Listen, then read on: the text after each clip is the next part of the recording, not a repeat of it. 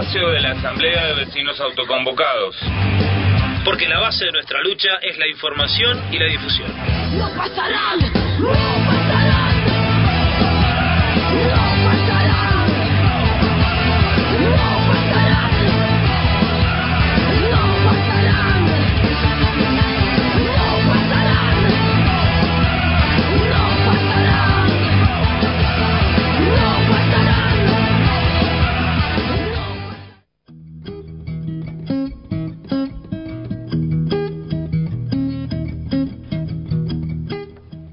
este es un nuevo programa de la Asamblea de los Vecinos Autoconvocados por el No a la Mina de Esquel.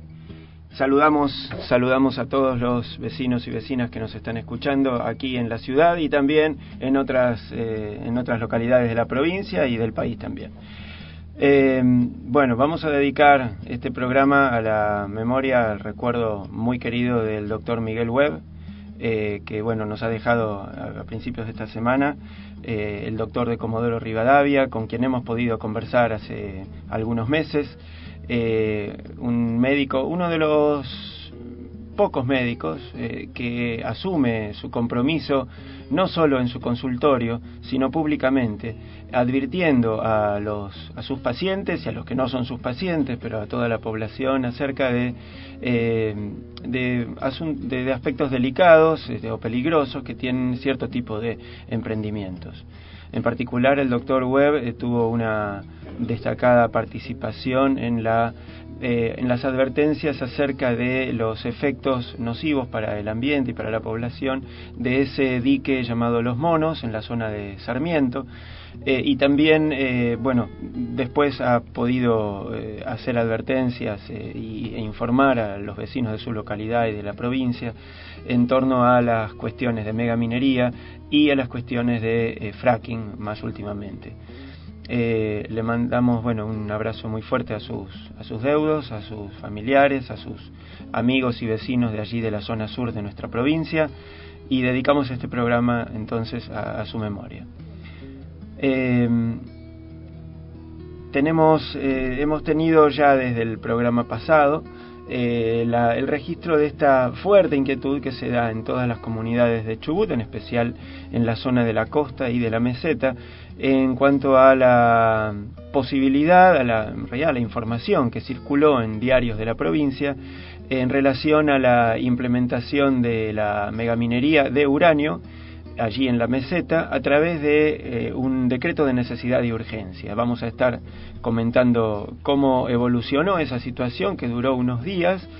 Eh, ahora recientemente han manifestado las autoridades del gobierno que se ha, eh, se ha desactivado esa iniciativa, que no va a prosperar pero por supuesto los vecinos y las vecinas eh, de toda la, de toda la provincia tenemos que seguir muy alertas porque no vaya a ser que entre eh, Navidad y Año Nuevo aparezca un decreto de necesidad y urgencia, alguna iniciativa legal este, intentando cooptar eh, o comprar eh, votos en la legislatura, como ha ocurrido con la ley de eh, protección contra el cianuro en Río Negro, también eh, entre fechas eh, así de fin de año, o la ley antiterrorista por parte del Gobierno Nacional en el Congreso Nacional a fines de 2000 a- del 2011. Eh, así que bueno, vamos a seguir compartiendo información sobre los efectos del uranio en, la, en el ambiente y en la población. El uranio ni siquiera enriquecido, el uranio en estado natural en momentos de ser extraído. Vamos a tener un informe breve o extenso, todavía no lo sabemos, por parte de nuestro superoperador Juan Rodríguez, a quien además saludamos y saludamos también a Cristina, que nos está ayudando con el tema de las llamadas. Eh, buenos días, gente, allí del otro lado del vidrio.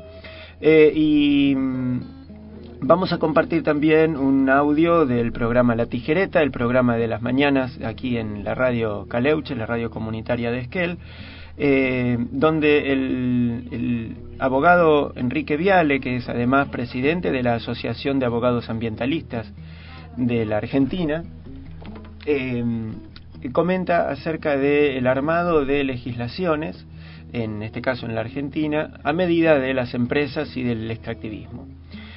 eh, hemos tenido la muy grata noticia de que la votación en plebiscito del Oncopue ha sido respaldada por la Corte Suprema, eh, del, por la Corte Suprema de Justicia, eh, eh, ante un ante un, una cautelar interpuesta por eh, el sector prominero. Y mientras tanto, bueno, tenemos de contrapeso por ahora este, la, la triste noticia de que el eh, Consejo Deliberante de la ciudad de Neuquén por ahora no adhiere al rechazo del fracking como método de extracción de petróleo o de gas. Recordemos, la provincia de Neuquén está fuertemente afectada por la posibilidad de extracción eh, de gas, de gas de esquisto, a través del el sistema de fractura hidráulica o fracking, eh, que por supuesto, bueno, ya viene eh, practicándose en la provincia y también en Río Negro por medio de la empresa Apache, eh, pero ahora pasa a estar este, en, en funcionamiento este sistema de extracción eh, a través de la aparentemente nacionalizada IPF, pero que va de socia con la, multi, la, multinacional Chevron, eh, una empresa que está que ha sido fuertemente sancionada por la Corte Suprema de Ecuador por un daño tremendo ambiental que ha afectado a 30.000 campesinos, 30.000 integrantes de comunidades campesinas eh, allí en, la nación ecuatoriana.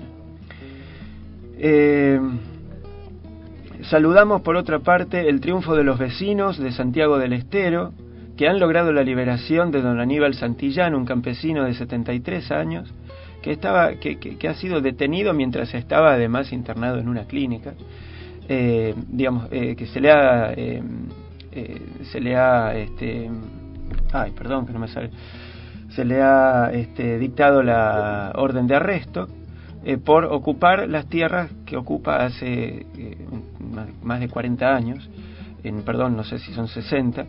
Eh, bueno, eh, pero finalmente eh, la presión de los vecinos ha logrado la liberación de, de este señor eh, Aníbal Santillán, este compañero de lucha, un hombre mayor, eh, avasallado por las, las este, eh, estas este, em, peripecias que tiene el sistema extractivista, en ese caso en el área de, de, Santiago del Estero, tiene que ver, como siempre, con la sojización del campo argentino. Eh, bueno, les decía, eh, se ha, además, en, en relación con la, con la legislación, lo que vamos a escuchar de Enrique Viale, también hay eh, una contraparte informativa que en realidad afirma la coherencia del discurso de, de Enrique Viale en cuanto a que la empresa Barrick Gold va a intentar modificar leyes e incluso la constitución, tanto en Chile como en Argentina. En Chile se habla de la constitución, en la Argentina el nuevo código eh, civil. Eh, en Neuquén, por otra parte, esto lo he recibido por parte de un eh, amigo que ha llegado en estos días de la provincia, pero eh, ahora lo veo publicado también. Los vecinos, perdón, la, la empresa Apache está siendo denunciada por los vecinos que intenta comprar a la población con agua y con dinero, a cambio de eh, permitir eh, o de dar licencia social a un nuevo pozo, a nuevos pozos de eh, extracción a través del sistema de fracking o fractura hidráulica. Vamos a recomendar un par de notas este, de Naomi, Naomi Klein, que se pregunta si está matando al planeta nuestra implacable busca de crecimiento económico.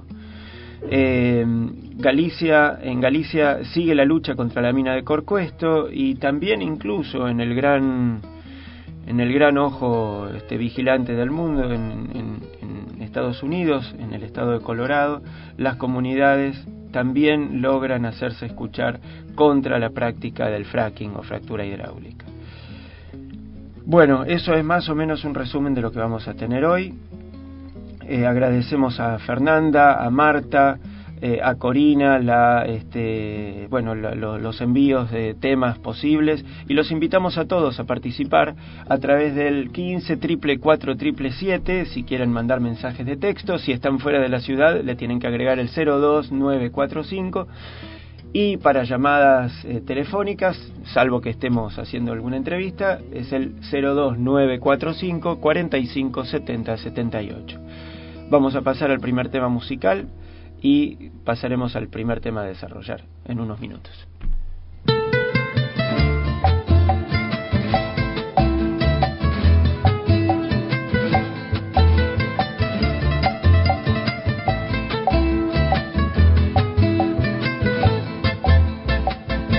Pobre de mi patria chica, yo la han explotado tanto, sus recursos naturales.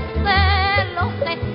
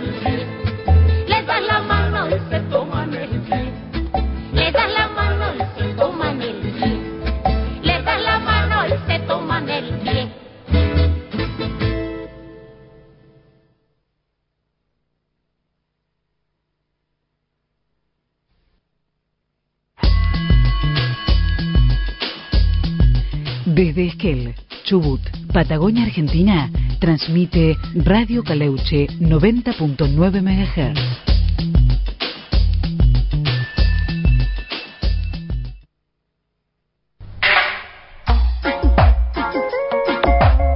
No a la mina. Un espacio de la Asamblea de Vecinos Autoconvocados. Porque la base de nuestra lucha es la información y la difusión. Ya llegó la hora de la resurrección.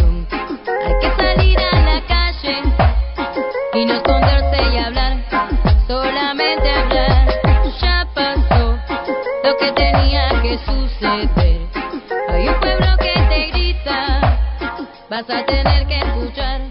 Que escuchar.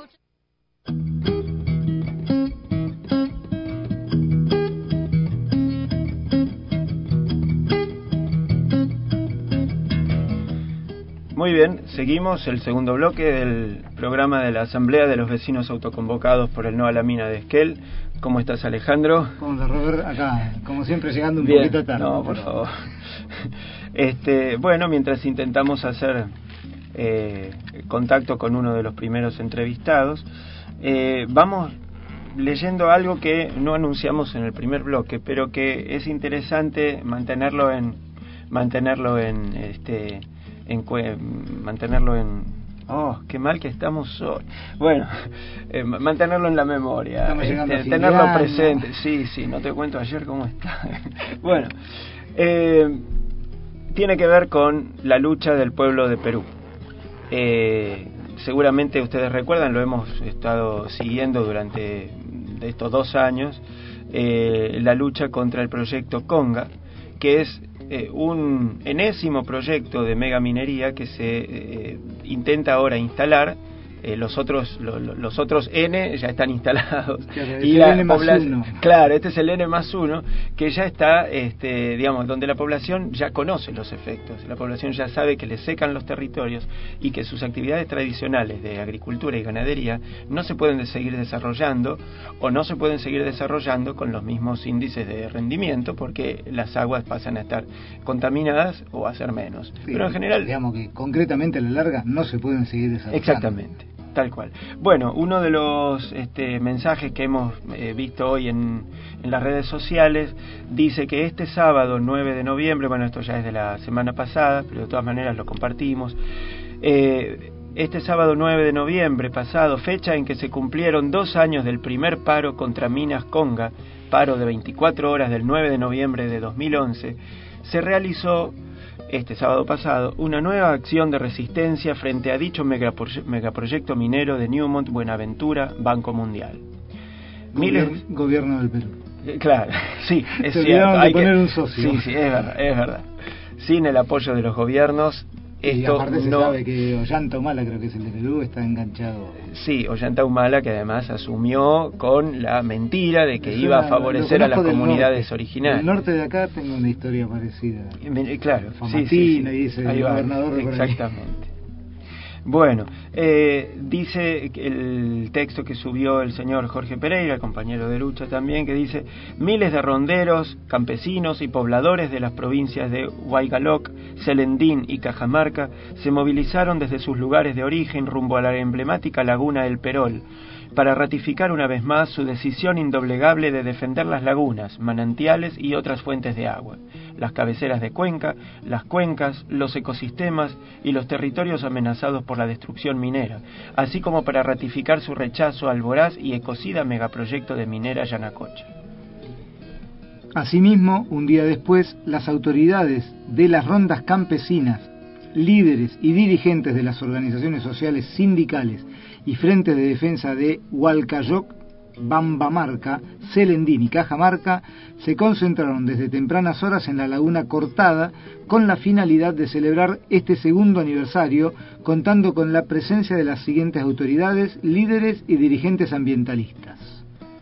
Gregorio Santos Guerrero, presidente del Gobierno Regional de Cajamarca, el profesor José Marín, alcalde del distrito de Huazmín, y Ever alcalde del distrito de Sorochuco.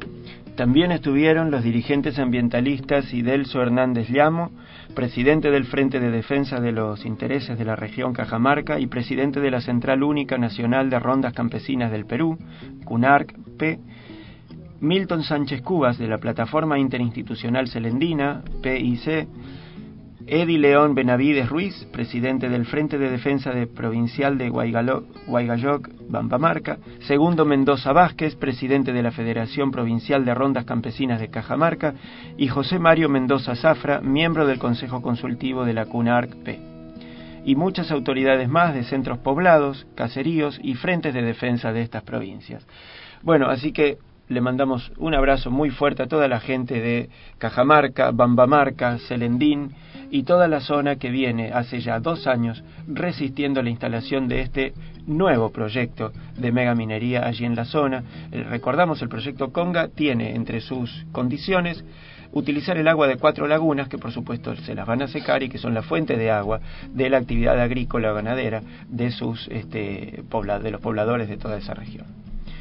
Eh, bueno, eh, estamos intentando hacer unos contactos, les decíamos hace un rato, y tenemos, eh, por otra parte, perdón, vamos a intentar, es distinto el teclado, así que está...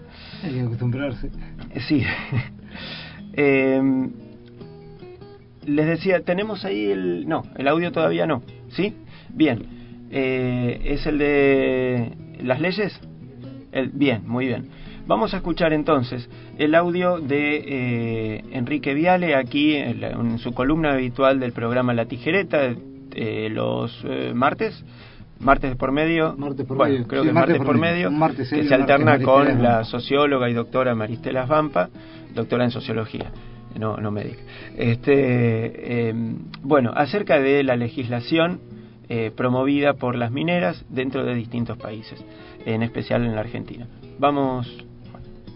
Que tiene que ver con la legislación minera, ¿no? La llegada del derecho ambiental, esta que llegó a partir de la reforma constitucional del año 94, ha tenido una influencia en casi todo el ordenamiento jurídico, menos, casualmente o no, en la regulación de la actividad minera. En el año 94 se incorpora el artículo 41 de la Constitución que establece el derecho a un ambiente sano, equilibrado y apto para el desarrollo humano, incorpora las leyes de presupuestos mínimos y desde ahí empieza a tener, nosotros decimos como una flecha prendida a fuego que va atravesando la totalidad del ordenamiento jurídico y lo va transformando, porque va transformando el derecho penal, el derecho constitucional, el derecho civil.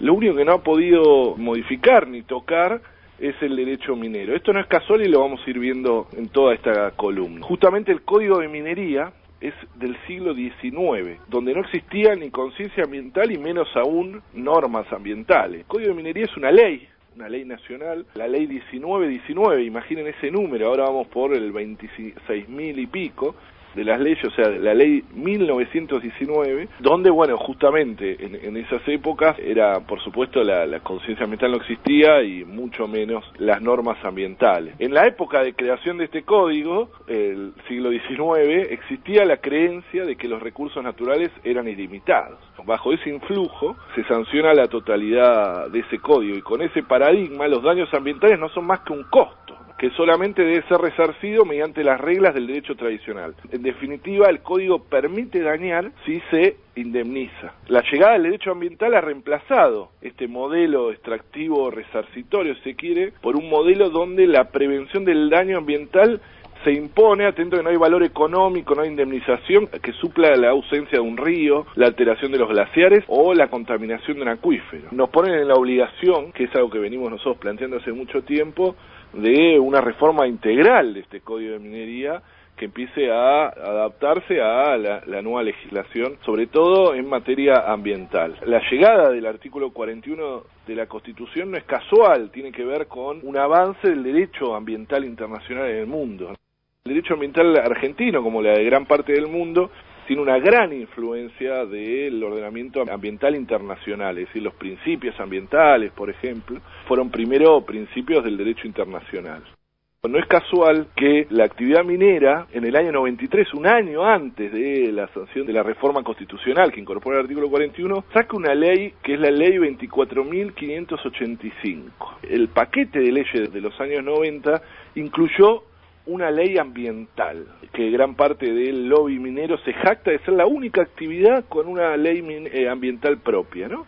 Como si fuese sinónimo de que ellos protegen el ambiente. Bueno, justamente todo lo contrario. El objetivo de esta ley es no modificar la vieja concepción del código, este paradigma, digo, evitando incorporar en esta ley, en este código, tanto en su letra como en su espíritu, los principios preventivo, precautorio y sustentabilidad, incitando a la actuación posterior a la transgresión que supone ya una agresión al ambiente, uh -huh. para no, entre comillas, perturbar a la actividad. Es decir, con una aplicación efectiva y real de los principios preventivo y precautorio, la gran minería, la mega minería, que es la que se estaba preparando el terreno para que ingrese con fuerza a nuestro país, no sería posible. Es decir, sería imposible cumplimiento. El principio preventivo y precautorio, que son columna vertebral del derecho ambiental, que parecen lo mismo pero no lo son. Digo, el preventivo actúa sobre la certidumbre, sobre esas cosas que sabemos que causan daño al ambiente y que hay que evitarlas. En cambio, el precautorio actúa sobre la incertidumbre, sobre esas cosas donde o bien hay falta de información sobre la actividad o no hay certeza científica, es decir, hay varias bibliotecas sobre qué es lo que puede hacer una actividad. Bueno, en ambos casos hay que actuar antes y no permitir que se desarrolle esa actividad. Entonces no resulta casual que esta legislación ambiental minera, hecha ad hoc, es decir, hecha especialmente para sustraerse de los principios ambientales, en vez de hablarnos de evaluación de impacto ambiental, nos hable expresamente de informe de impacto ambiental. La actividad minera requiere de un informe de impacto ambiental y en una evaluación de impacto ambiental como lo prevé toda la legislación nacional e internacional. No es lo mismo evaluar un daño ambiental que informarlo. No es solo una confusión terminológica, sino que evidencia el carácter dañoso de la actividad. Y esto también está relacionado con este viejo espíritu resarcitorio del código mantenido en este capítulo ambiental. De nuevo, se colisiona irremediablemente con el principio preventivo que obliga a actuar para evitar el daño incluso hasta no permitiendo la actividad si resulta necesario. Tampoco incorpora ningún tipo de participación ciudadana eh, de ninguna forma, ni siquiera una audiencia pública. Es decir, algo que viene incorporado en toda la legislación ambiental internacional e incluso en la nacional con la Ley eh, General del Ambiente que obliga al menos una eh, audiencia pública.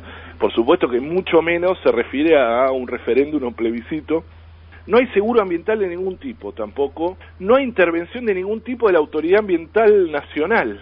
Ni siquiera en los casos de proyectos binacionales como Pascualama. Es decir, Pascualama fue aprobado solo por San Juan a pesar de ser un emprendimiento binacional ni mucho menos los eh, emprendimientos mineros con efectos interjurisdiccionales. La mayoría de los grandes emprendimientos mineros exceden sus efectos ambientales los de la jurisdicción local, es decir, la lumbrera tiene efectos ambientales que exceden abiertamente a Catamarca, es decir, incluso eh, físicamente con oleoductos en otras provincias, y no hay ningún tipo de intervención de la Autoridad Ambiental Nacional en ese sentido, ni siquiera de los comités de cuencas locales.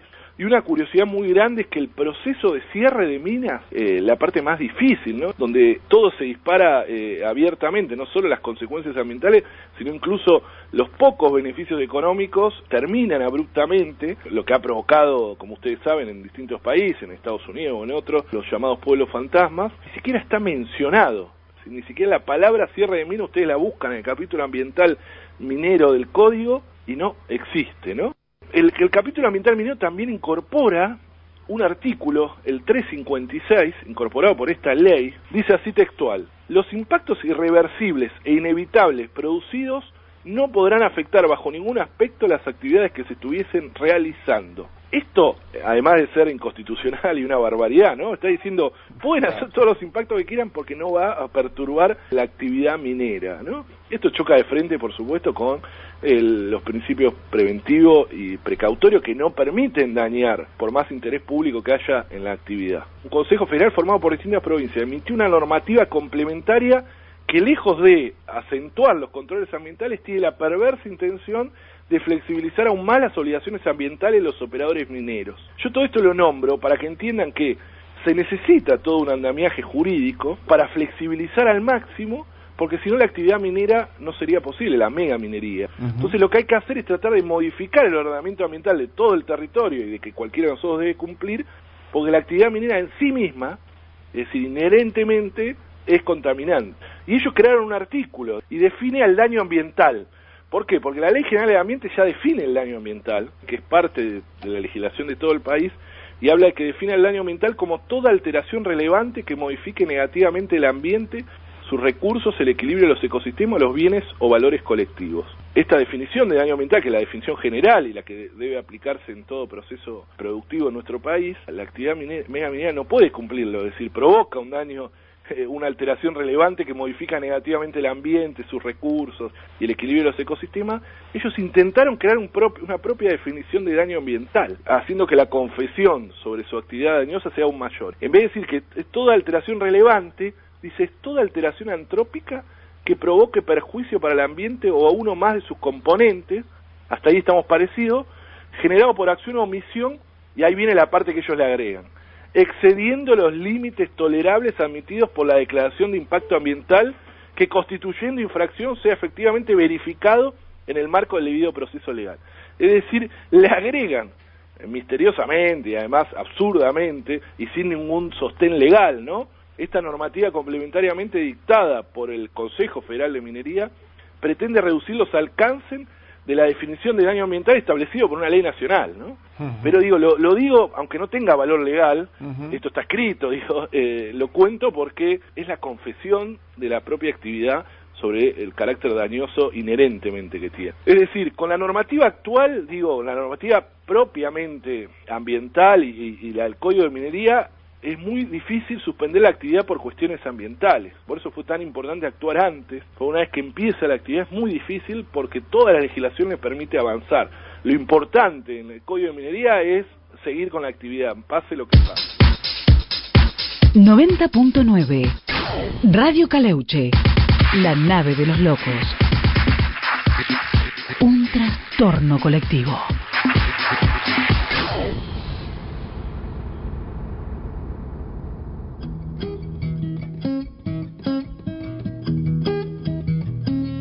Bueno, muy bien. Eh, bien, bien detallado, bien claro el, el informe de, de eh, Enrique Viale. Le agradecemos a bueno a los muchachos de La Tijereta, Pablo Quintana, Pablo Galperín, Milagros Barberis, Pablo Peralta que nos acompaña con la música y bueno y y el, por supuesto, eso iba a decir, el, el Federico Vidi, el, el, el super movilero, este, con su, este, su, su moto fantástica, recorriendo las calles de la ciudad.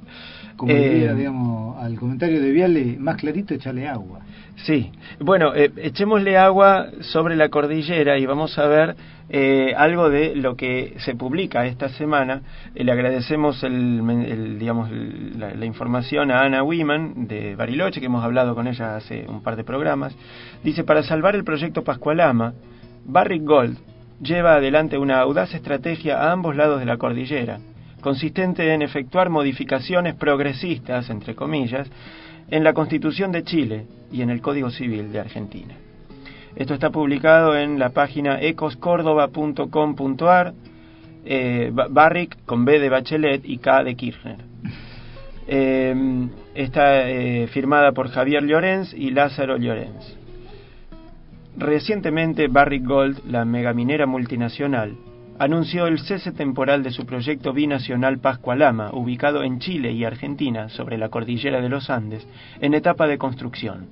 La noticia la dio el presidente de Barrick, Jaime Sokalski, mediante un comunicado en el que informó, hemos determinado que el rumbo prudente en esta etapa es suspender el proyecto, pero naturalmente mantendremos nuestra opción de reanudar la construcción y culminar el proyecto cuando se logren mejoras en los desafíos actuales. La decisión de retomar el ritmo de construcción dependerá de mejores condiciones económicas para el proyecto, las perspectivas, para el precio de los metales y una menor incertidumbre asociada a los asuntos legales y otros requerimientos regulatorios en Chile. Concretamente, ¿a qué se debe este cierre temporal de Pascualama? Uno de los yacimientos metalíferos más grandes del mundo donde Barrick Gold, vinculada al grupo Rockefeller, prevé obtener no menos de 30 mil millones de dólares en oro, plata, cobre y otros metales. ¿Cuáles son los desafíos actuales e incertidumbres a los que alude el CEO de Barrick, Jaime Sokalski. Sí, es interesante ver que entre los, este, con, las, con los condicionamientos de los que habla, habla de condiciones económicas, perspectivas del precio de los metales y menor incertidumbre legal, pero, pero en nunca momento, la gente, no, ni claro, el medio ambiente ni nada es, del estilo. Es bárbaro, ¿eh? tienen como unas este, anteojeras que no le permiten ver este, nada, tiene bueno, algo en la retina. Dirán, che, hay algo que camina ahí dentro del yacimiento, cerca del yacimiento de oro. Parecen seres vivos. Bueno, dice que, eh, continúa la información diciendo que al respecto se puede decir que la explotación del yacimiento binacional Pascualama, ubicado en la región de Atacama, Chile, y de San Juan, Argentina, pende literalmente de un delgado hilo por fallos judiciales adversos, nuevas leyes ambientales y fuertes reclamos sociales, tanto que solo un profundo cambio en las leyes de ambos países pueden, dice aquí, salvarlo. En Chile la situación es límite. El 26 de septiembre del 2013 la Corte Suprema de Chile ratificó un fallo de la Corte de Apelaciones de Copiapó que ordenó suspender temporalmente las obras de Pascualama a raíz de la contaminación y destrucción de los glaciares y la contaminación de las aguas perpetrados por la Barrick, hasta tanto la empresa posea un adecuado sistema de manejo del agua y del levantamiento del polvo en los glaciares por sus maquinarias. Las pruebas son tan abrumadoras que luego de negarlos durante años, la propia Barrick lo reconoció públicamente. La empresa minera Nevada, subsidiaria de Barrick Gold, ha reconocido que ha cometido infracciones a la resolución de calificación ambiental, por lo tanto, creemos que el fallo se ajusta a derecho. Se sinceró su abogado en Chile, José Antonio Urrutia, quien además alegó que este fallo era un triunfo, porque la Corte Suprema de Chile no había dispuesto la revocación de la resolución de calificación ambiental como lo exigían las partes demandantes, sino que esta revocación significaba el cierre definitivo del proyecto, si se hubiera dado la revocación. Así es. Eh, vamos a saltear un poco de texto para poder este, avanzar. La nota es realmente muy extensa, eh, pero dice también que, claro, eh, claro que del lado chileno, en, otro en otros párrafos, claro que del lado chileno los problemas de Barrick no empezaron ni terminaron en los tribunales. A estos fallos judiciales adversos, la empresa minera capitaneada por el audaz Peter Monk le tiene que añadir el complejo y singular sistema legal que existe en ese país en lo que respecta al uso del agua. Este se creó durante la dictadura de Augusto Pinochet con un criterio absolutamente mercantilista y privatista, que dio origen a un codiciado mercado del agua, en cuyo centro del cuadrilátero están las empresas mineras por un lado y los productores agrícolas por otro. Diseñado por los Chicago Boys, el Código de Aguas chileno fue aprobado por el ex dictador Augusto Pinochet en 1981 luego de una reforma constitucional. Se caracteriza, y esto es muy claro, por la compra y venta de agua sin intervención alguna del Estado. Solo por operadores privados que ofertan cupos de agua mediante un sistema de licitaciones, lo cual ha hecho que en el desierto de Atacama el agua valga más que el oro con una gran cantidad de conflictos legales. El agua vale más que el oro. Bueno. suena esa frase. Sí. Qué, bien que lo recuerden, que lo tengan... Que lo tengan en claro ellos. Sí, sí. Eh, el problema central del Código de Aguas es que la parte regulatoria es demasiado débil. Para graficarlo en Estados Unidos, los derechos de propiedad del agua no son muy distintos a la fórmula chilena, pero van de la mano con una regulación pública fuerte. Una autoridad legal por parte del Estado para imponer restricciones al ejercicio de los usos de los derechos privados ya que se entiende que es necesario un equilibrio. Dice al respecto el investigador norteamericano Carl Bauer, autor del libro Cantos de Sirena, donde aborda el marco legal del manejo del agua en Chile. Eh, avanzamos un poco más y veamos qué está ocurriendo en el presente. Y atención, porque mañana son justamente las elecciones generales en Chile, donde lo más probable es que va a ser elegida de nuevo, de nuevo eh, la eh, eh, expresidenta Michelle Bachelet. Que se sabe que tiene acuerdos o algo con un montón de empresas. Es que seguramente todos los candidatos son abordados, todos los candidatos con probabilidades son abordados por las este, cúpulas empresariales y las cúpulas financieras del Banco Mundial, el Banco Interamericano de Desarrollo y toda esa gente linda que nos jode la vida desde que, se interesa tenemos el desarrollo. Claro, sí, sí, el desarrollo de, sus cuentas financieras. Exactamente. Dice que en la historia de la minería moderna hay una hay este un una bueno no, sé qué hay, algún error hay un acierto, sí. Que dice que en la minería del oro las reglas las pone el oro por eso, a la, par de, a la par que la Corte Suprema de Chile emitía su fallo ordenando detener las obras de Pascualama, Barrick, como último recurso, ya habría impulsado a través del Partido de la Concertación y su candidata Michelle Bachelet, favorita en las encuestas, un audaz plan de salvataje de su gran proyecto binacional. Este consistiría en una reforma de la Constitución Nacional y el Código de Aguas de Pinochet, dos cuestiones que según el programa de gobierno de Bachelet serían prioridades en su gobierno.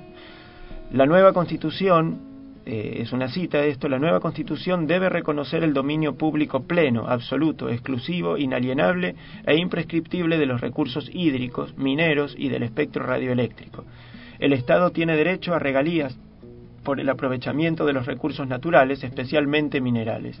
Se declara las aguas como bienes nacionales de uso público, cualquiera sea el estado en que se encuentren, el lugar en que estén depositadas o el curso que sigan, incluidos los glaciares, promete textualmente Bachelet en su programa de gobierno, dejando entrever su hilacha pro megaminería, al hablar solo del derecho a las tradicionales regalías para el Estado, cuando, ante el agotamiento de los recursos naturales, ahora en el mundo se habla de contratos de participación. Eh, por las dudas, hagamos un paréntesis y comentemos que eh, es evidente que cualquier candidato va a ser este, con gran posibilidad, con grandes probabilidades, pro megaminero, si estas tremendas empresas y sobre todo los bancos de financiamiento externo le van a condicionar su, eh, su gobierno.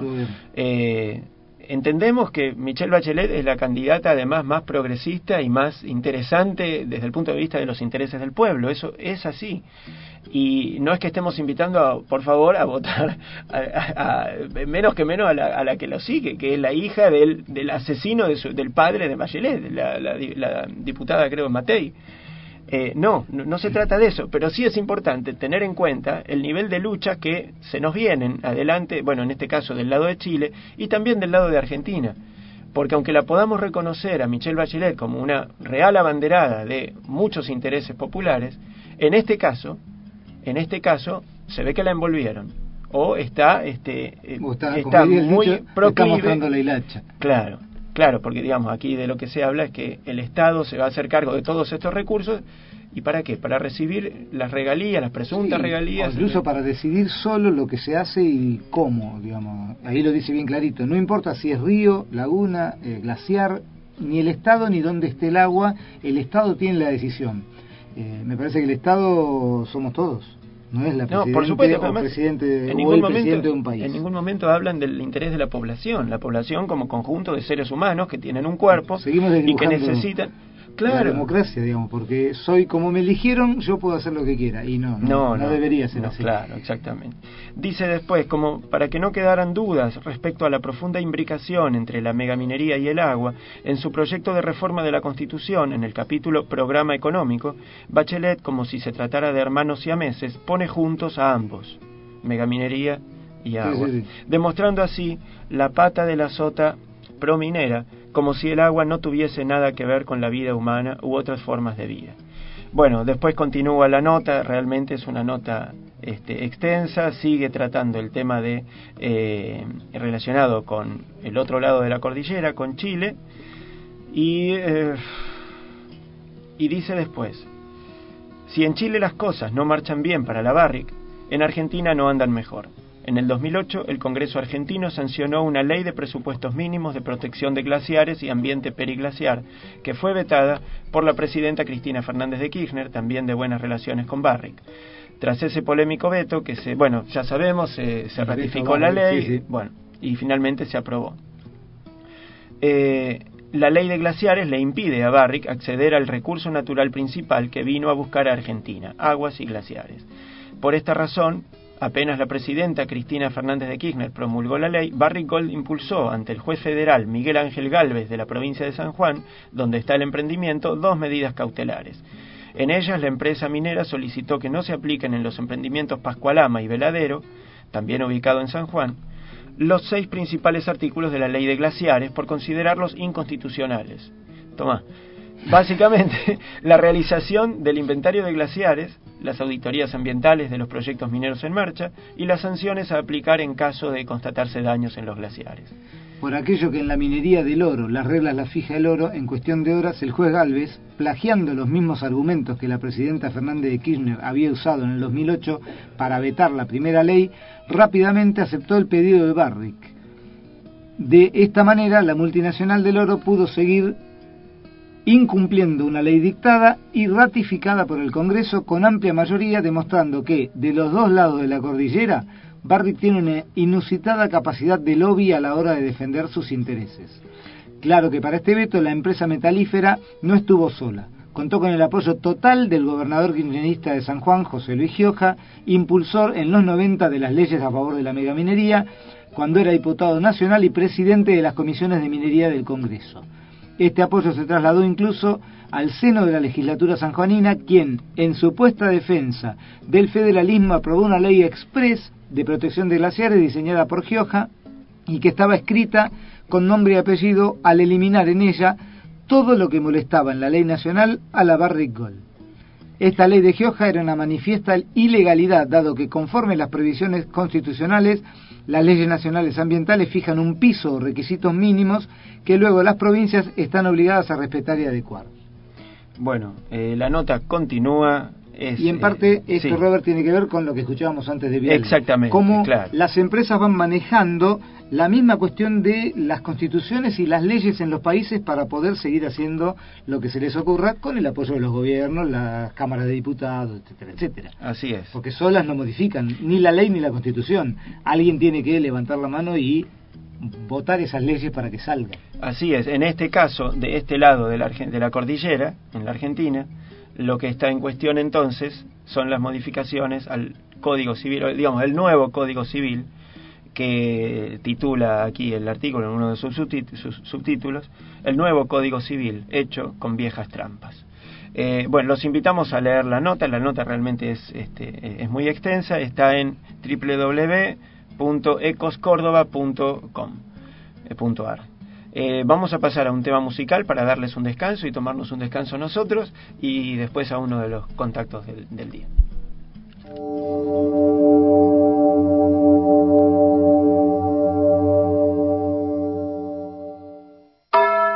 Today we have a democracy that's mature, that is consolidated. Uh, you were imprisoned and tortured yourself. Your father, who was a general in the Air Force, died in prison. Yeah. That has to have an impact. My main commitment is to work to assure in Chile conditions that we will never go back. We will never have those kind of tragedies. Uh, we will never lose democracy again.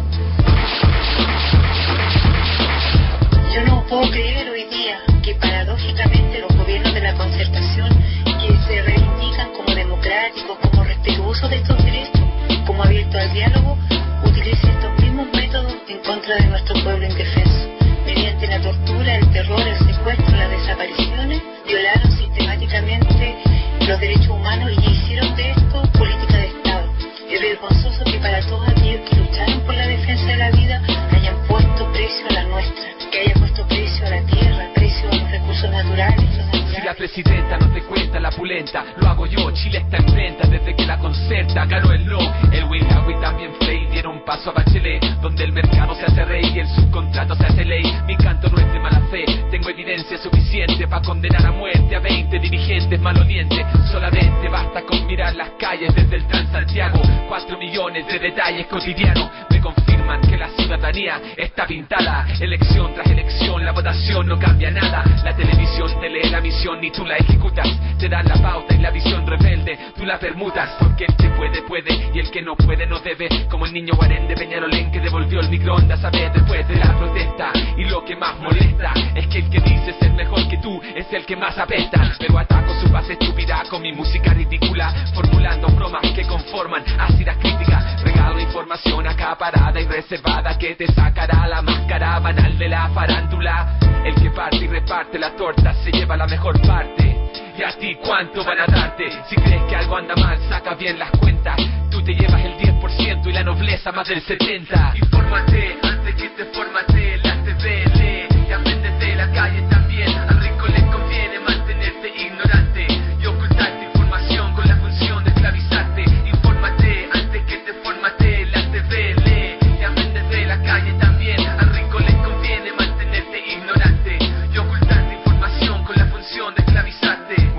pensó que una mujer sería distinta, pero rompió su promesa desde que se puso la cinta. Y la verdad sobre el fraude de esta socia muy listra quedó desnuda y al aire como aeromoza nudista. Porque decir que es progresista es tirado de las mechas cuando su ideología es más falsa y teñía que su cabeza se aprovecha de su padre y dice que fue torturada, pero a la chepa la deja más de tres meses sin comer nada. Y después de los secundarios pensó mejor llamo al Belisario, hombre fuerte que acabó con el frente y con el Lautaro, experto en espiar y en disfrazar el mal de supervisando, asesinando, mientras toma un cabernet, bachelet lo sabe bien porque aprendió de los gringos, estudiando con los milicos allá en los Estados Unidos. Hizo un magíster en defensa y seguridad nacional, así que no le compren nada su falsa imagen maternal. Tiene ADN familiar, militar y dirigente, y aunque incompetente, armó un equipo potente para disparar contra el enemigo interno, que no es el ladrón de eterno, sino tu primo, tu vecino y tus niños pequeños. Te lo enseño en estos versos que son como yo subverso, para que no nos hagan leso como en el cuento de los quesos. Si quieres adelgazar, bota el peso de tus cadenas y vamos a romper ventanas de las empresas extranjeras. Infórmate antes que te formate,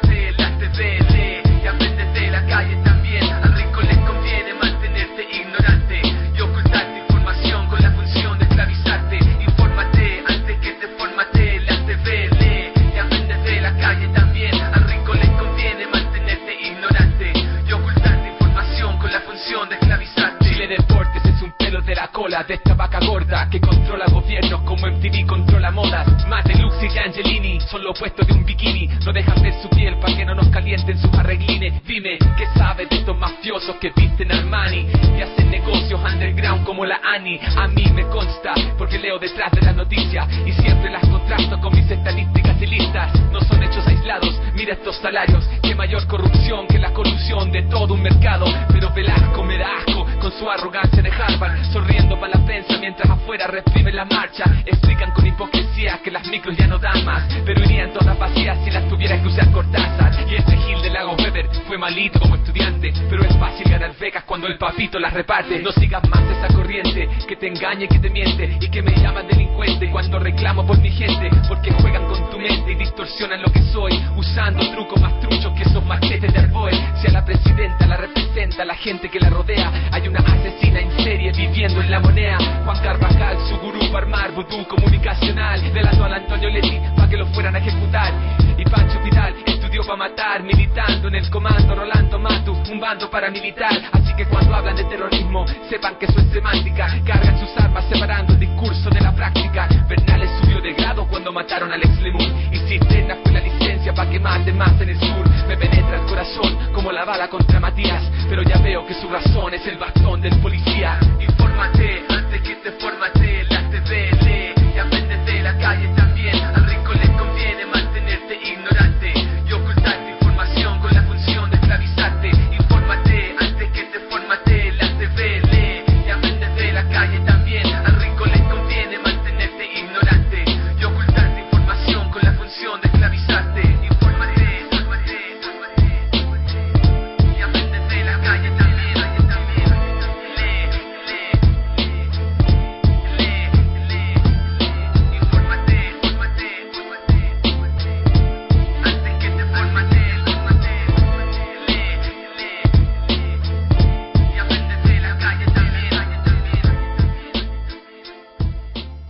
Estamos haciendo radio comunitaria.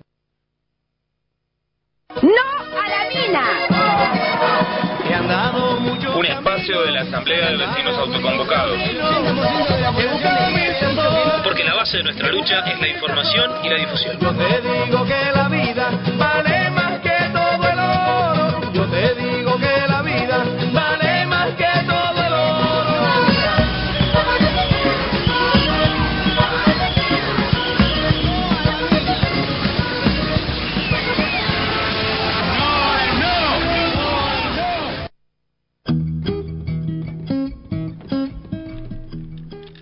Muy bien, muy bien, seguimos con el programa de la Asamblea de los Vecinos Autoconvocados por el No a la Mina y estamos en contacto con Comodoro Rivadavia, con nuestra vecina, nuestra querida vecina Zulma, Zulma Búsqueda. ¿Cómo estás, Zulma? Hola, ¿qué tal? ¿Cómo le va? ¿Cómo anda anda? eso? Bien, ¿cómo andamos? Una alegría escucharlos y estar en comunicación con ustedes. Igualmente, Zulma, igualmente. Eh, ¿Allá se, se, se puede escuchar el programa? El- Sí, vía tenés? internet no hay ningún problema para Ah, escucharlo. buenísimo, bueno. Eh, Zulma, mira, eh, uno de los temas que queríamos este, pedirte era si tenías una breve reseña eh, sobre el doctor Webb.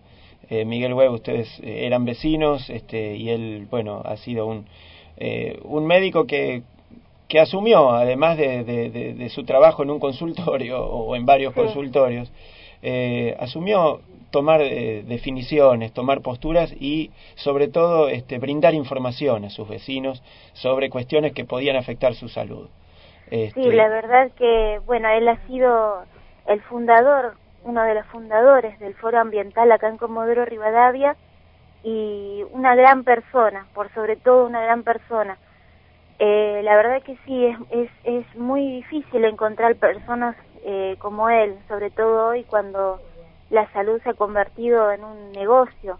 Y sobre todo encontrar personas que le ponen el tiempo y le ponen también el cuerpo, como siempre decimos nosotros, a estas luchas. Y él, yo lo conocí hace eh, seis años atrás, más o menos, cuando eh, vio que cuando uno va buscando información, comienza a investigar, eh, hay como ciertos referentes en la sociedad que, a los que, bueno, cuando uno busca, busca, eh, va encontrando. Y bueno, encuentro así por casualidad, eh, bueno, un teléfono, lo llamo y le comento que tenía la idea de, de hacer un encuentro en la universidad sobre el tema de minería y él estaba muy en el tema eh, del dique Los Monos, Claro. este, luchando contra ese dique que se iba a instalar en Sarmiento y, y ya era un visionario del tema del agua, ¿no? De la importancia que tiene el agua para, para todos nosotros y sobre todo para Comodoro Rivadavia, porque dependemos del lago Muster. Eh, así que, bueno, eh, nuestra conversación comenzó como algo, digamos, como una visión escéptica, como pusimos en, el, en las redes, este, porque él me comentaba que hacía mucho tiempo que venía luchando por este tema y no veía respuestas en la comunidad.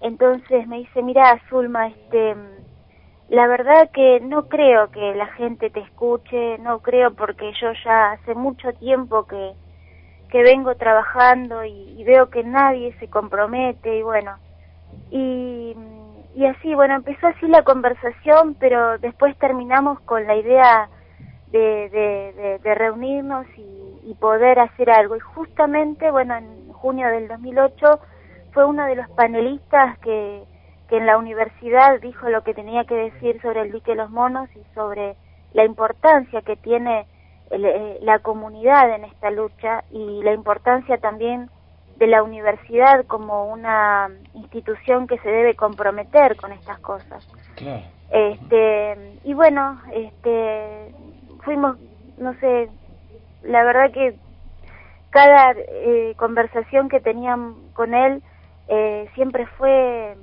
riquísima, tanto en conocimientos, porque él estaba continuamente investigando, este, traduciendo textos de, de, ingle- de, Inglaterra, Estados Unidos, tenía conocimientos muy, muy importantes que, bueno, él dio una charla justamente el, año pasado con el fiscal Gómez acá en Comodoro Rivadavia, donde asistieron más de 300 personas. Y muchas de ellas, digamos, este, fueron también porque lo conocían a Miguel y saben de, sabían de su vocación y de su entrega. Así que nosotros, la verdad, cuando nos enteramos que falleció, para nosotros fue tremendo, una gran pérdida, este, pero también eh, nos dio un empujón para poder seguir, porque es un poco difícil acá, pero eh, también es, eh, es, es importante seguir por todas estas personas que le ponen tanto compromiso. Eh, Y por todos los chiquitos, Y este, por que todos los justamente niños, que algunos... Claro. Sí, sí, sí, es lo que lo que él nos nos nos decía, ¿no? Que principalmente por los que vienen, este tema de los metales pesados que que se instalan eh, no solamente a través de la extracción minera, sino también del petróleo, acá sobre todo en, en Comodoro Rivadavia, y cómo eh, se va este, transmitiendo por generaciones, inclusive a través del cuerpo de una madre que está embarazada y que lo puede transmitir este, a, su bebé. Así que eso hay que tener muchísimo cuidado y, ser consciente de lo que estamos haciendo hoy eh, para poder trabajar para el mañana. Así es. Así que bueno. Bueno, este, eh, Zulma, muchísimas gracias por este comentario, por esta reseña. Eh, hoy están con una actividad, además, allí, eh, un grupo de vecinos, eh, ¿puede ser? sí, sí, Un- sí. una estamos- feria.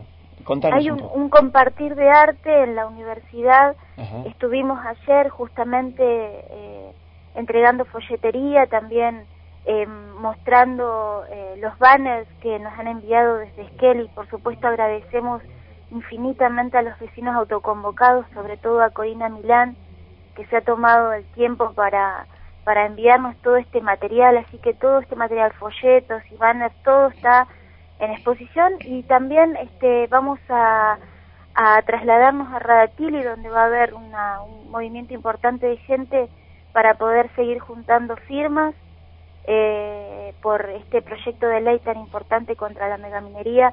Así que consideramos que, que son dos días muy importantes, el de ayer y el de hoy.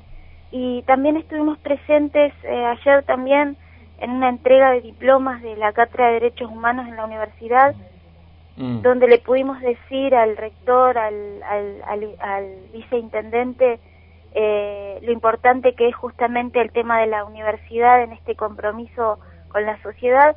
Así que bueno, estamos intentando eh, meternos en todos los sectores y poder decir lo que todas las asambleas dicen a lo largo del país, este, comprometiéndonos con gente como Web, como como Cristina Lincopan, eh, Lincopan en, en Gelaico. Este, y también quiero recordar un compañero de Puerto Deseado, este, Raúl eh, Leme, que fue tan importante para nosotros. Son tres personas que hemos perdido a lo largo de este tiempo, pero que nos han dado la, la experiencia, este, nos han dado el, la palabra justa, eh, nos han mostrado lo que han sufrido sus pueblos y también eh, nos han dejado la, la energía suficiente eh, para, para poder este, seguir. Así que bueno, eh, en nombre de ellos tres y también de, de, de todos ustedes que siempre le han puesto tanta, tanta energía a lo que hacen, bueno, tratar de seguir continuando en, en cada lugar, aunque sea todo este, que traiga muchos problemas, pero sí este, le estamos poniendo mucha energía, así que a ustedes muchas gracias por, por lo que nos han enviado y por la energía que siempre nos están transmitiendo. No, bueno, Yo te escuchaba, digamos, uno ahí, eh, son los, los modelos que uno espera que prendan en, en muchos pibes, por ejemplo. Como el, el doctor Webb, digamos, que ese tipo de gente sea el modelo de los jóvenes que hoy en día tenemos luchando con nosotros. Sí, y por sí, otra sí, parte es, es como triste que tantos adultos, que incluso son padres y madres, estén mirando para otro lado Sí. muchas veces, sobre todo en las ciudades más grandes, y, y de alguna forma son pasibles de que en un futuro el hijo o la hija le puedan le terminen Reclamar. preguntando este y vos fuiste cómplice de todo ese silencio Pero de no toda esa nada. indiferencia no dijiste nada Sí. mientras Sí, sí, Este, sí, sí, sí, eh, pero acá por suerte, mira, eh, Comodoro está pasando justamente por un por una transición importante, creo que hacia esa otra mirada. Eh, ustedes lo habrán notado en la lucha Bienvenido, sí, docente. exactamente, sí, Eh, sí. Se ha dado una la- ola de solidaridad entre sectores de Comodoro, que fue muy saludable. Sí, fue importantísima la lucha de los docentes acá y también eh, creo que la comunidad de sensibilización bastante importante. Creo que es un momento muy adecuado eh, para instalar estos temas, ¿no? Porque la gente como que comienza a ver al otro, a, a decir, bueno, acá hay alguien y acá hay algo que está pasando. Este, y creo que, bueno, es un momento muy importante para todos los movimientos. Así es, así es. Eh, bueno, eh, Zulma, eh, te agradecemos muchísimo, muchísimo el contacto, eh, mucha fuerza con todas las acciones que están llevando a cabo hoy, bueno, y en todos estos días. Y, y bueno, nos estaremos viendo seguramente en algún momento, y, o si no, hablando aquí en el programa o a través de los mails. Seguiremos peleando juntos. Sí, sí, sí, estoy segurísima, estoy segurísima. Acá en cada lugar están naciendo grupos nuevos con muchos jóvenes, como en la universidad, como, como en tantos lugares que, bueno, y la verdad que eso es, es muy importante. Y como decía Webb, nos hemos convertido en unas hormiguitas negras. Esas que trabajan todos los días y siguen para adelante. Es cierto. Eh, bueno, un beso muy grande, Zulma. Muchas Bueno, gracias. Un besito, Gracias. que anden muy bien. Por favor, ustedes también. Chao.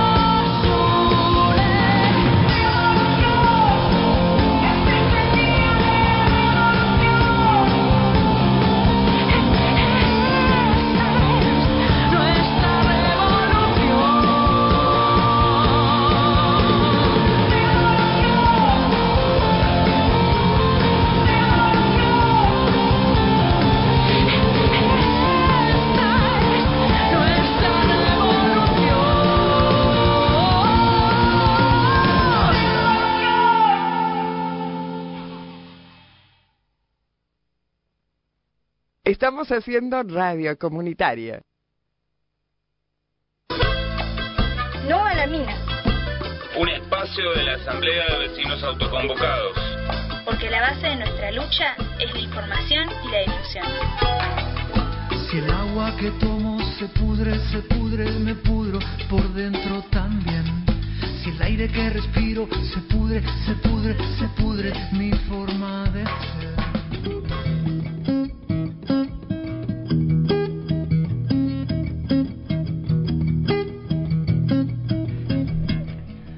Muy bien.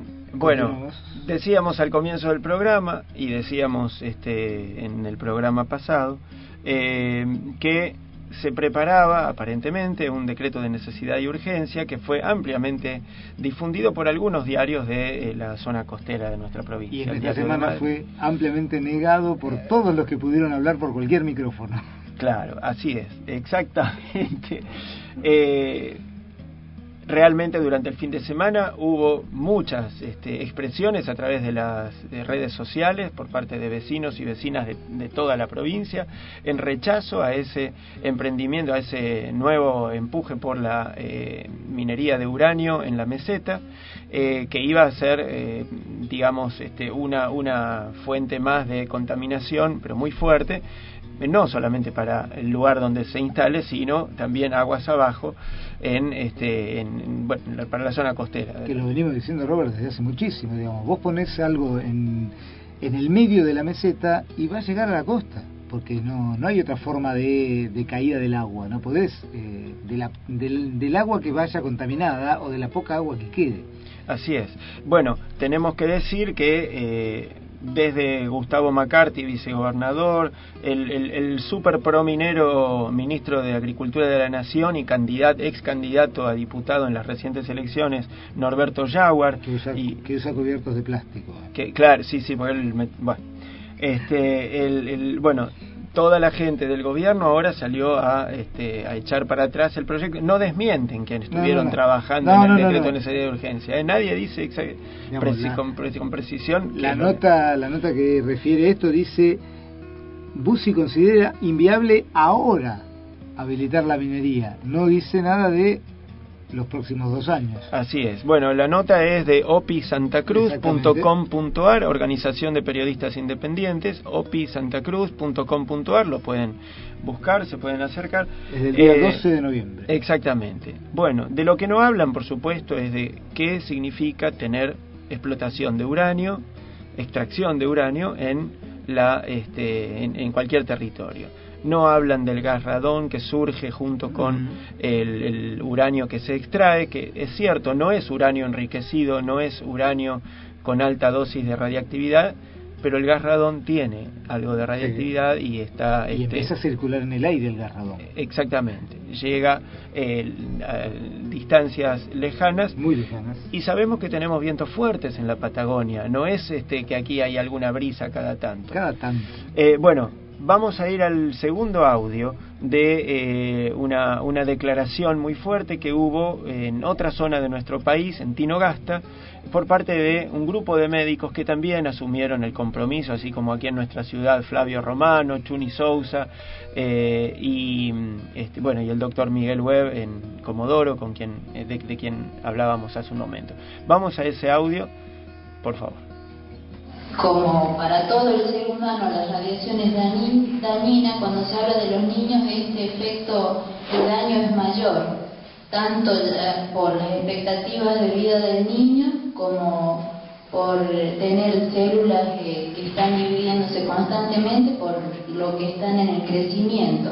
Sí, estas células cuando están en división rápida son mucho más sensibles a la radiación. Está claro porque la, radiación al iniciarse la explotación es inevitable, totalmente inevitable. inevitable. No hay método ni medio para controlarlo. Encima si tenemos que confiar en los medios nuestros, locales, nacionales, argentinos, a donde hay medicación adulterada, donde existe una serie de transgresiones que son eh, tremendas, no, vamos a tener que creer en, en este, en este sistema de la estación a donde está totalmente eh, bajo una complacencia total del Estado Nacional, que si nosotros miramos eh, por el lado de lo que puede ser la reactivación económica es totalmente falso. Eso tengan la, la plena seguridad que a nosotros nos va a quedar la radiación, la intoxicación, los males, las muertes, el cáncer. Las divisas van a, van a irse afuera, eso no quepa la menor duda. Eh, tenemos aceite de oliva exquisito, tenemos vinos premiados en San Juan o en Mendoza. Bueno, hay gente que iba a concursos a otras provincias donde había a lo mejor 40, 50 o más participantes y de Tinogasta viajó uno o dos y han venido premiados entre muchos productores. Quiere decir que nuestras uvas son diferentes al resto, como las son en, lo son en San Juan, lo son en Mendoza. Entonces, hagamos políticas productivas hacia eso. Si tenemos buena oliva, y bueno, hagamos una fábrica de, de aceite de oliva, manufactura de la aceituna, o sea, pensemos en la producción y en el trabajo para lo que sirve Tinogasta. Hablemos de industria sin chimenea, ¿eh? hablemos de turismo, tenemos un paso internacional, el Océano Pacífico a 700 kilómetros, eh, termas, eh, trekking, parapente, eh, turismo bodeguero, ruta del adobe y un montón de cosas que se pueden brindar al turista. Entonces, hagamos políticas productivas que nos enriquezcan como pueblo, que den trabajo con las cosas que tenemos como riqueza natural. Por lo tanto, creo que tenemos que defendernos como tinogasteños de este daño que indudablemente nos va a destruir a todos, a nuestro pueblo, a nuestra gente. No vamos a poder vivir más aquí. Eso tenemos que tener conciencia. Entonces, cuidemos nuestro medio ambiente, cuidemos nuestra casa, lo hagamos por nuestros hijos también, por nuestros nietos y por todos los tinogasteños. Yo creo que esto es importante, tomar conciencia y bien, como lo dijo el doctor Pedrante, ojalá nuestras autoridades de todos los niveles tomen conciencia y hagan algo que no lo han hecho en muchos aspectos. Es escuchar a su pueblo, escuchar a su gente, por lo menos saber qué piensan los tinogasteños de todo esto, que lo que muchas veces no se quiere hacer, se pasa y se trata de no hablar con nadie, de no escuchar la opinión de nadie y solo ver un análisis económico o político, pero no un análisis de otro punto de vista. Y muchas veces se piensa que hasta se puede destruir un pueblo, se puede destruir una ciudad, una comunidad y, y no importa la- las consecuencias, ¿no? Por eso los tinogasteños tomamos conciencia.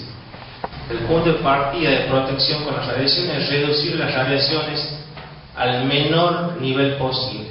Y con el uranio estamos haciendo todo lo contrario.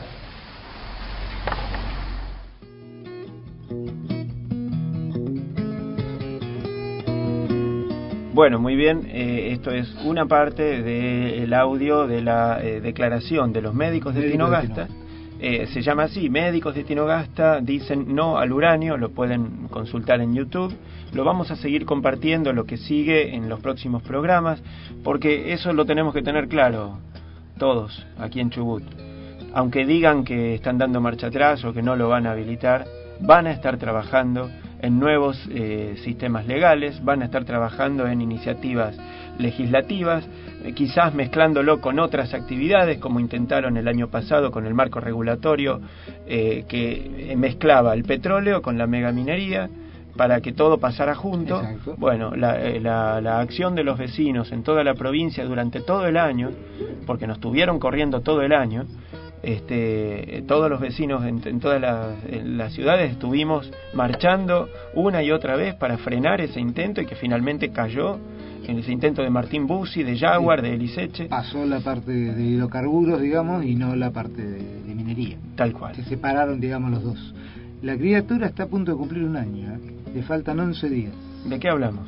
27 de noviembre hablamos. Exactamente, cierto. 27 de noviembre Vamos a de festejar 2000. el primer añito, digamos, de la agarrada trompada, o sea, la, la fajada, podríamos decir. Sí, el ataque con palos y El cadenas ataque. de 400 tipos identificados como de la UOCRA, traídos por Eliseche, por este Bussi, por este Jaguar, eh, desde otras provincias incluso, para justicia- atacar a un grupo de 150 vecinos que solamente querían participar La en la, justicia, bien, gracias. ¿eh? en la legislatura. En la, claro.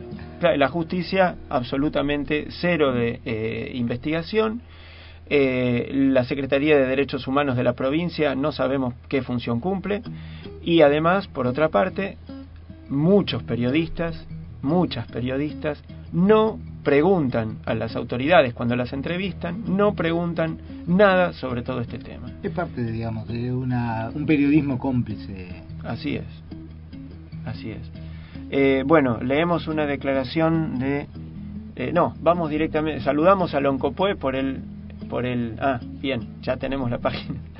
Eh, La página en línea. bueno, Loncopue entonces, el- desde la Asamblea de Vecinos Autoconvocados de Loncopue celebramos el reciente fallo del Tribunal Superior de Justicia por el cual rechaza el pedido del fiscal de Estado, doctor Gaitán, de declarar inconstitucional el referéndum celebrado por los vecinos y vecinas de Loncopue el 3 de junio de 2012.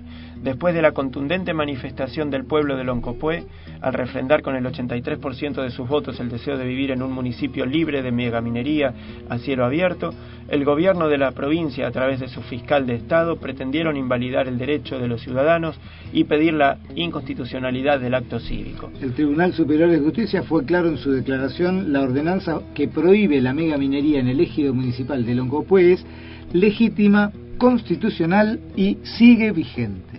Es un logro de los vecinos y vecinas, las iniciativas populares como ejercicio de democracia semidirecta están garantizadas y respetadas por la justicia neuquina, a pesar que a algunos funcionarios les cueste aceptarlo. Ojalá esta experiencia de Loncopue anime y fortalezca a tantas asambleas y organizaciones a lo largo de nuestro país que siguen firmes defendiendo la vida, el ambiente y el derecho a la autodeterminación de los pueblos. Aval, Asamblea de Vecinos Autoconvocados de Loncopue. Bueno, vamos ahora a la primera parte, primera solo la primera parte, vecinas y vecinos, del de un energías, ¿sí? ¿Estamos? Bueno, de un informe, solo la primera No, sa- parte. no sabía de qué me hablaba. No, por favor, por favor. Les estaba hablando a los vecinos, no sé qué te metemos. Estaba, estaba desconcertado. Este, un, un informe sobre energías alternativas que vamos a ir compartiendo a lo largo de los Sí, de vez en cuando alguna cosa interesante por ahí en cuanto a energía alternativa. Siempre se nos suele decir, no, eso no va, no funciona, no es posible, hay montones de problemas, es carísimo, no se puede almacenar la energía, etcétera, etcétera.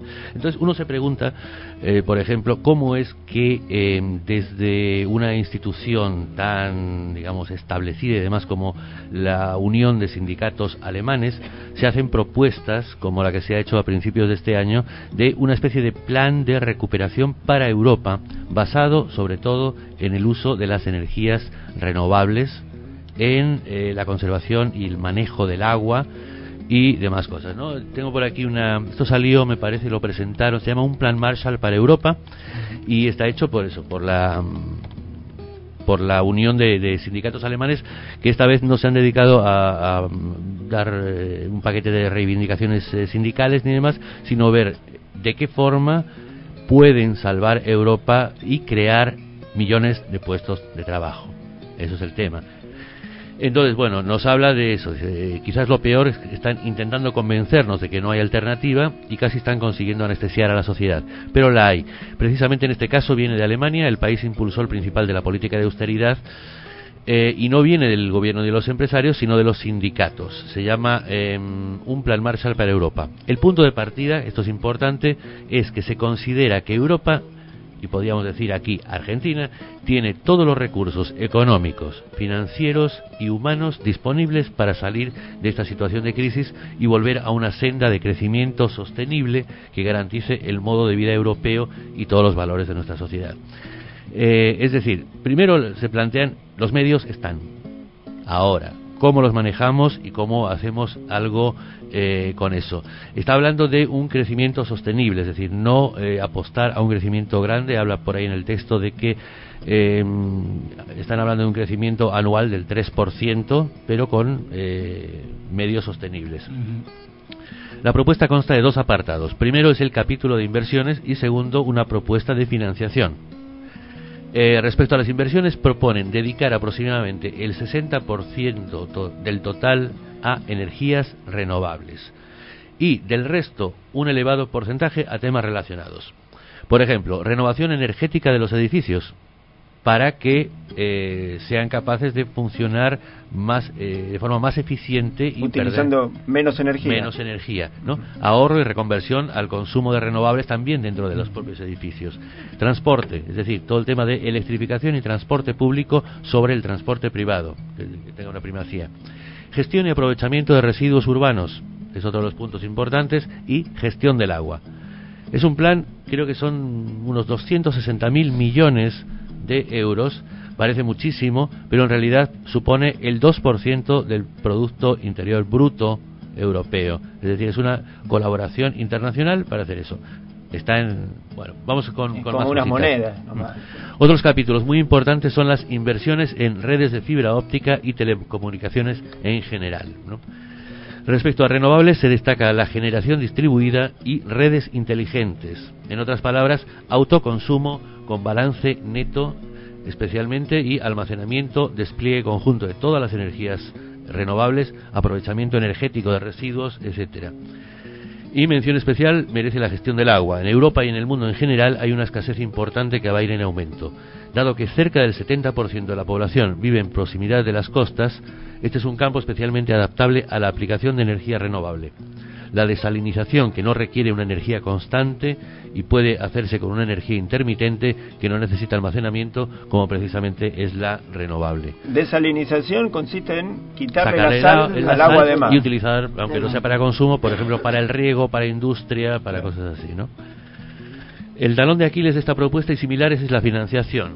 Pero bueno, para eso la propuesta incorpora un mecanismo de financiación detallado y viable, y aquí estriba una de sus grandes aportaciones. Se señala en primer lugar que en Europa hay un volumen muy importante de liquidez que no se invierte porque no existen alternativas claras, seguras y aceptablemente rentables. Esta liquidez está colocada en gran parte en efectivo, monedas y billetes, depósitos bancarios a corto plazo e incluso deuda pública. Todo este volumen se podría canalizar hacia las inversiones propuestas en, el tema energético si se garantiza la seguridad y se ofrece una rentabilidad aceptable. Y esto se puede hacer estableciendo un fondo para la recuperación a nivel europeo como una institución independiente, directamente controlada por el Parlamento Europeo y no dependiente, lo coloca en negrita, ni de la banca ni de los gobiernos nacionales. Dicho fondo recibiría aportaciones y las invertiría gestionando también directamente los pagos de intereses. Por otra parte, otra línea de financiación paralela a esta sería la tasa Tobin o la tasa Robin Hood, que es una eh, que se aplica a las transacciones financieras. Por transacción financiera habría un porcentaje y demás. Cuantas más transacciones financieras, el tema bancos, grandes empresas, eh, etcétera, etcétera, más se va sacando de ahí. Entonces, bueno, son métodos de financiación, digamos, no eh, eh, normales como se viene haciendo hasta ahora, pero que, que pueden que pueden ayudar. ¿Y cómo Eh, finalmente, proponen un impuesto del 3% para patrimonios individuales superiores a medio millón. sino Claro. que tenga algún otro beneficio a futuro. Bueno, este se fue el horario. ¿no? Estamos. Juan, muchísimas gracias, además, por, por- porque además te lo tenías preparado algunas cosas ya para el programa anterior. Sí. Y, y, bueno, perdón que no lo llegamos a Bueno, incluir. sí, pero- yo pienso de vez en cuando, si sobra un cachito de tiempo, No. podemos meter alguna cosa, porque están saliendo cosas muy curiosas eh, en cuanto a, a las renovables. Pero que claro, siempre pero hay algo, no, no, pero es que eso no se puede hacer, porque eso no da, no, da lo que pasa es que se está eh, ocultando por ahí y se están poniendo trabas a todas las... eh, hay un plan, algún día podemos hablar de eso, hay un, eh, ¿cómo se llama? Un programa del- de la provincia de Chubut de, de apoyo, salió en el 2010, una ley de, de apoyo a las renovables. Sí, pero sería interesante que funcionen y no, por ejemplo, como la Secretaría de Derechos Humanos, que bancamos todo, la Dirección de Derechos Humanos, que bancamos todo y que hasta ahora no, no tomó ninguna Claro. participación a un año del, del cadenazo a los vecinos de, Sí. de, de Trelew, de Rawson. Sería cuestión de buscar quizá a alguien que sepa y, y hacer una entrevista, a ver qué nos cuentan, Así cómo va eso. Pasaron Bueno, tres años casi. Lo intentaremos. Cortito y al pie, eh, ayer, porque lo hablamos un rato, ayer se hizo el primer ecocanje tecnológico en el punto limpio de la ciudad de Esquel. y- Donde la gente fue a llevar sus residuos informáticos. y sobre se todo. llevó a cambio una bolsita de compost, eh, sin que vayan casi instituciones, solamente el INTA, porque el resto se están contactando de manera más directa y por el hecho del inventario y el dar de baja el inventario, solamente con la gente se juntaron 25 monitores, 24 CPUs, 22 impresoras, un montón de teclados y un montón de aparatos extras. Así que salió muy bien y la gente está contenta, por lo menos en Facebook, así lo demuestra. Bien, felicitaciones a las vecinas y los vecinos que participaron entonces. Bueno, hasta el sábado que Hasta viene. el sábado. Buen fin de Muchas semana. gracias a todos. Sudáfrica. Inmediaciones de la mina de platino de la empresa Lonmin.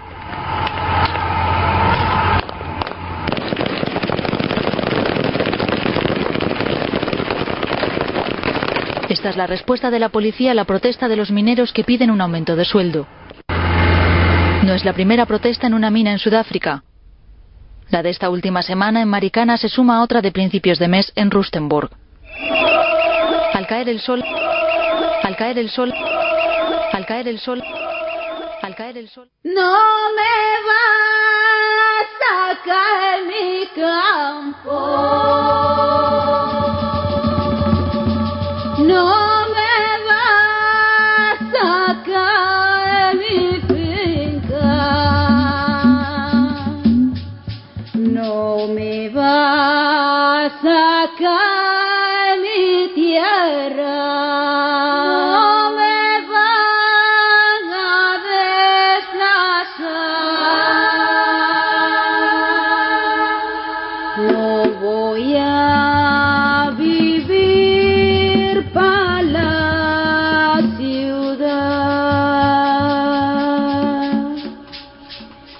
De la minería